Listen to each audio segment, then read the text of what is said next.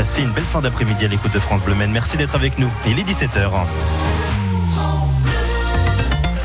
Bonjour Raphaël Kahn. Bonjour Maxime, bonjour à tous. On va faire un point sur vos conditions de circulation pour démarrer avec du monde bien sûr. Au niveau du rond-point de l'Océane, vous êtes ralenti sur une bonne partie de la rue Voltaire. Soyez vigilants également avec l'avenue Jean Jaurès. La météo Raphaël. Eh bien, mélange entre nuages gris, fortes averses et même quelques éclaircies. La Sarthe est toujours en vigilance jaune pour risque d'orage. Actuellement entre 23 et 25 degrés. Un deuxième campus universitaire au Mans. Il sera installé dans le quartier de la gare. Les travaux devraient débuter d'ici 5 à 6 ans. 26 000 mètres carrés pour accueillir entre 3000 et 4000 étudiants. L'idée est de redynamiser le quartier, mais aussi compléter l'offre de formation au Mans. Ce n'est pour le moment qu'un projet, mais plusieurs pistes sont évoquées par le maire de la ville, Stéphane Le Foll. On a une université au Mans, mais on n'est jamais considéré comme une ville universitaire. Et pour devenir une ville universitaire, il faut aussi des étudiants en ville. Il y aura quoi sur ce campus? Il y aura euh, une école qui va se créer euh, avec l'Institut euh, des mathématiques appliquées à l'assurance, une école de l'actuariat. On va avoir euh, la première année de médecine, ça c'est à peu près acquis. Il y a des questions et des débats sur euh, l'école d'infirmière hein, qui sont posés. Et puis euh, ensuite, il y a d'autres projets, je ne les dirai pas pour l'instant, qui sont encore à, à l'état de construction, sachant que à côté de ça, l'ancien campus continue à se développer.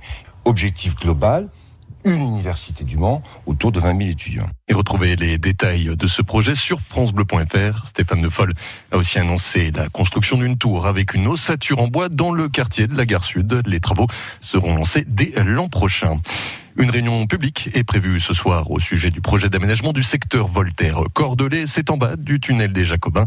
Ce sera à 19h30 à la Maison des loisirs et de la culture des Saulnières, avenue Rhin et Danube. Une cérémonie d'hommage en ce moment pour l'acteur Jean-Paul Belmondo. Elle a débuté il y a une demi-heure. Le cercueil de l'acteur a été transporté sur fond de marches funèbres jouées par la garde républicaine. Un millier de spectateurs y assistent, dont des Sartois.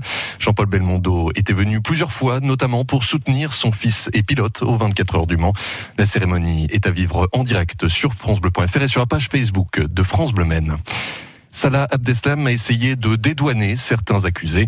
Le seul membre des commandos encore en vie s'est à nouveau fait remarquer au procès des attentats du 13 novembre 2015. Il a expliqué que plusieurs accusés avaient rendu service sans connaître son projet terroriste.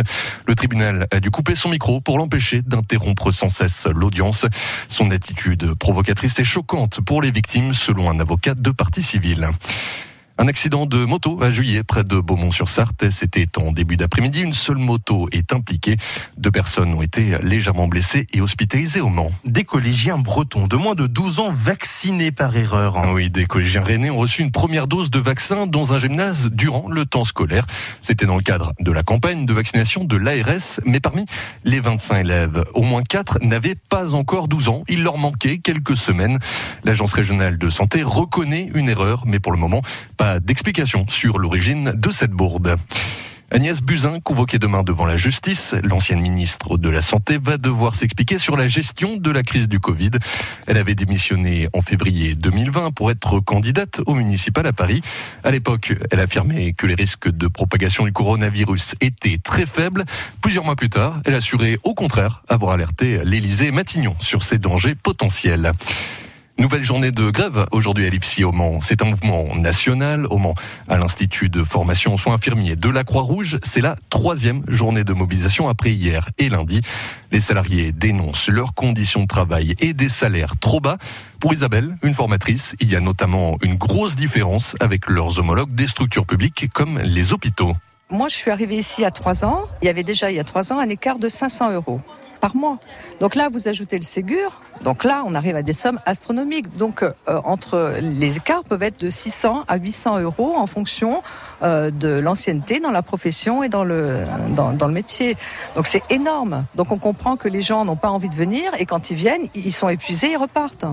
Donc pour ceux qui restent, c'est énorme quoi. Donc là, euh, on est vraiment inquiet par rapport à l'avenir, par rapport à la santé euh, mentale et physique de nos collègues. Plusieurs se sont arrêtés pour des raisons de santé, pour euh, des raisons de burn-out. Donc là, on nous parle d'une bonification de 20 points, mais c'est insignifiant. Moi, je vais peut-être gagner 50 euros par mois en plus. Enfin, je veux dire, entre 50 euros et 600 euros, c'est se moquer de nous, quoi. Isabelle, formatrice à l'IFSI de la Croix-Rouge au Mans. L'école se trouve près du Jardin des Plantes et forme chaque année près de 300 personnes, des infirmiers, mais aussi des aides-soignants. Un projet de campus dédié à la cybersécurité dans les pays de la Loire. L'idée a été évoquée à l'occasion du Forum international de la cybersécurité à Lille. Un premier campus de ce genre va être inauguré en janvier prochain à la Défense, à Paris. L'objectif est de réunir dans un même lieu les spécialistes privés et publics du domaine pour permettre une meilleure organisation contre les menaces informatiques. Et la foire du Mans est ouverte depuis ce matin, vous l'entendiez avec notre baladeur au centre des expositions. 400 exposants sont présents, dont les trois quarts sont sartois. Plusieurs animations et concerts sont proposés jusqu'à lundi. Toutes les informations sont sur francebleu.fr.